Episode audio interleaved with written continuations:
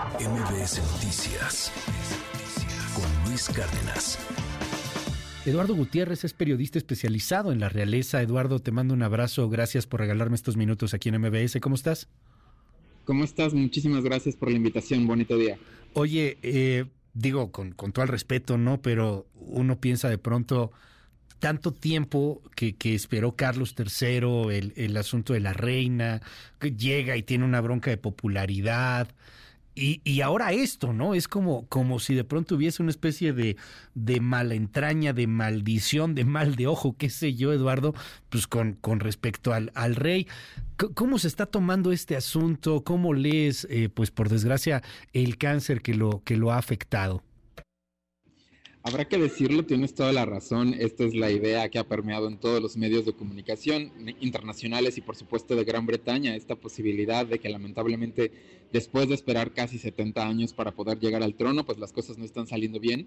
Reino Unido está muy preocupado por el rey Carlos III, eh, realmente tiene una popularidad que ha ido eh, creciendo, Recientemente encuestas decían que tiene el 50% de la aprobación de sus súbditos, quienes consideran que está haciendo un muy buen trabajo como rey, y apenas el 9% tiene la idea de que lo está haciendo mal.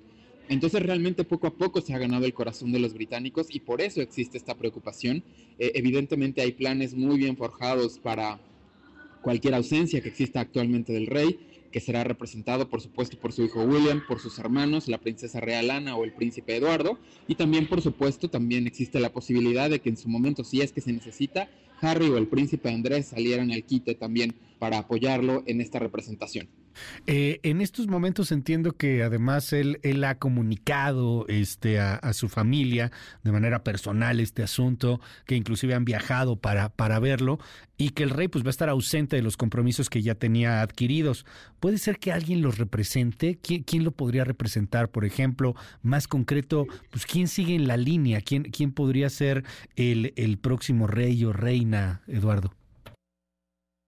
Decirte rápidamente que en Reino Unido a partir de 1936 existe algo que se llama el Consejo de Estado, que está representado por los principales miembros de la Casa Real después del rey, es el príncipe William, en este caso es la princesa real Ana, el príncipe Eduardo, quienes están completamente, y bueno, por supuesto también, eh, insisto, existe la posibilidad de que Andrés y Harry, ellos están ya fuera, después de que decidieron que ya no sean parte de la clase trabajadora de la Casa Real, Así es. pero son ellos los que les pueden representar. Eh, este Consejo de Estado todavía no se llama.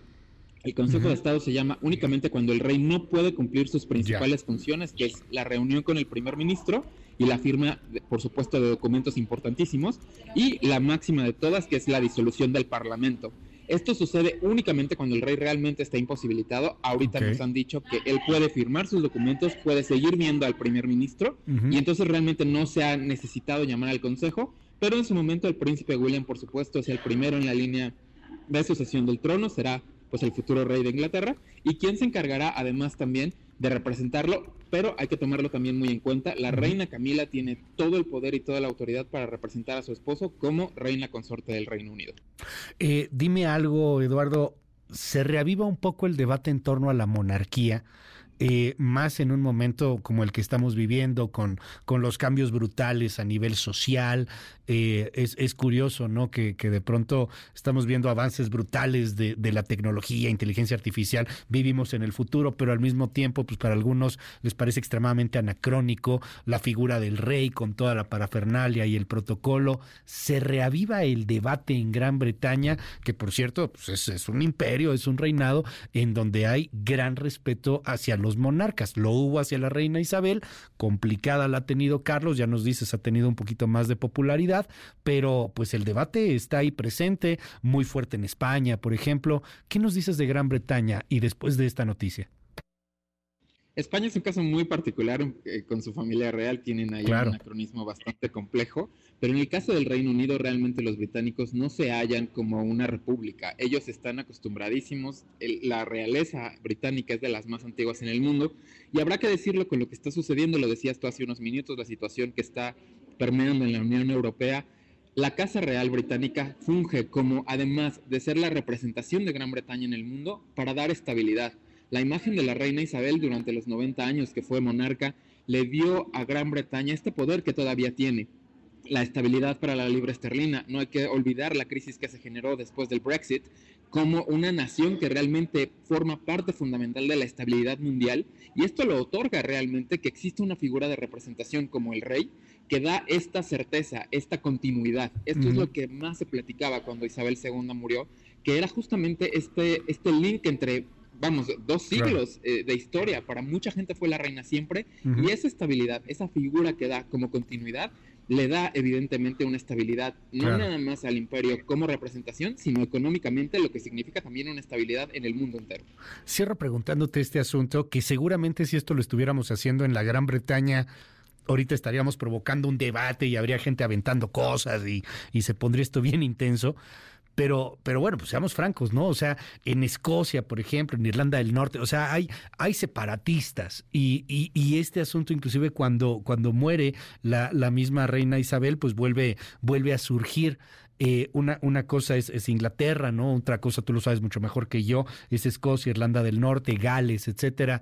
¿Cómo se mueve esto en el sentimiento de los británicos? El, el tema de, de que pudiera avivarse o no el sentimiento de separación. Realmente creo que lo vimos después de la muerte de Isabel II, no nada más justamente en, el Reino Unido y los que forman parte directa del imperio, sino también en la mancomunidad de las naciones.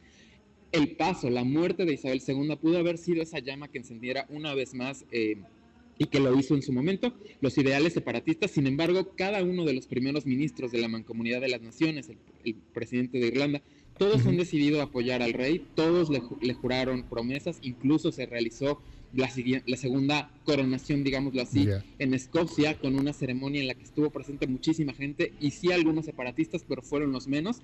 Esto nos habla que el imperio quiere permanecer junto, el llamado que hizo el rey Carlos tras la muerte de Isabel fue de unión y parece realmente que lo está logrando. Y ahora con la empatía de saber que permitió que se entrara a su salud, que se entrara a su círculo más íntimo y más cercano. Esto, como lo decía el comunicado de Buckingham, con, la, con el afán de apoyar a la gente que como él está luchando contra el cáncer, creo que da una empatía diferente y creo que los ideales separatistas no se apagan, pero sí están muchísimo menos presentes y no veremos, yo insisto, eh, en este, en este, en esta oportunidad del reinado de Carlos, a menos que cometer un error muy grande, que se fuesen a consolidar y con la llegada de William muchísimo menos porque es la esperanza del futuro. Él y Catherine están muy presentes en la mente de la gente, tienen muchas ganas de que sean ellos quienes los representen.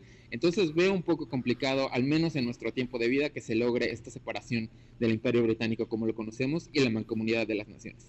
Me quedo con toda esta información y, también aprendiendo mucho de ti. Eduardo Gutiérrez, gracias por tomarme la comunicación y estamos al habla si nos permites.